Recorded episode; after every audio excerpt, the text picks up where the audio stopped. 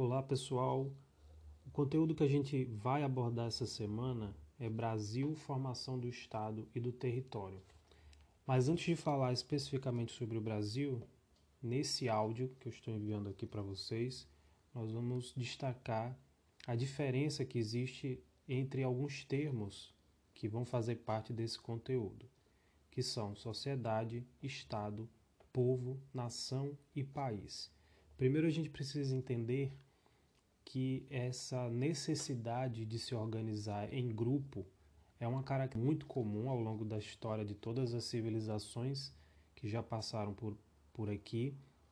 A gente notar essa necessidade de se organizar politicamente, culturalmente, de maneira coletiva.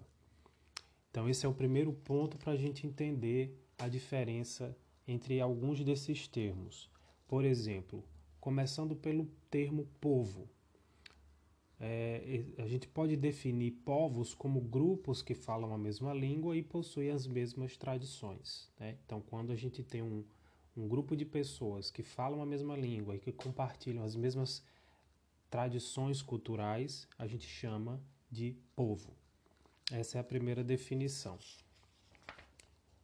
Nação é mais complexo do que povo, né? A gente pode definir como é, um grupo de pessoas, né? ou seja, um mesmo povo, é, que tem língua e tradições comuns, mas que tem dois sentidos principais para poder ser definido como a nação. Né? Primeiro, eles precisam ter um território, um governo e leis próprias. Então, um povo não necessariamente é uma nação. Pode existir povos que estão vivendo em determinado território, mas que não têm uma lei definida, que não tem um governo próprio e que não tem um espaço é, oficialmente reconhecido. O termo país é, significa dizer que é um povo que vive num território próprio tendo um governo que o representa.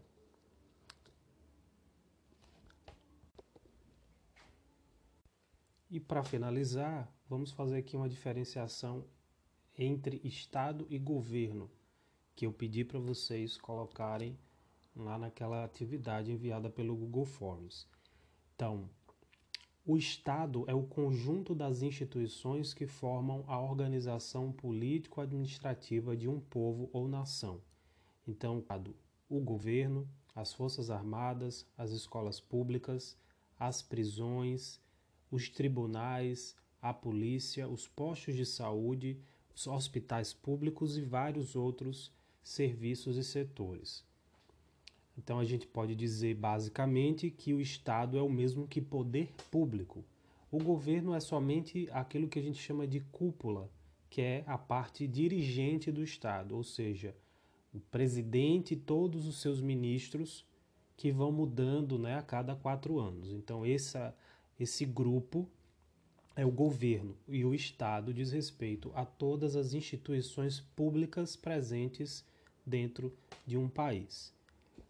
Bom, então é isso para esse primeiro contato com esse assunto. Eu só queria que vocês entendessem o que significa cada um desses conceitos, né? destacando principalmente a diferença entre Estado e governo que eu defini aqui na parte final desse podcast.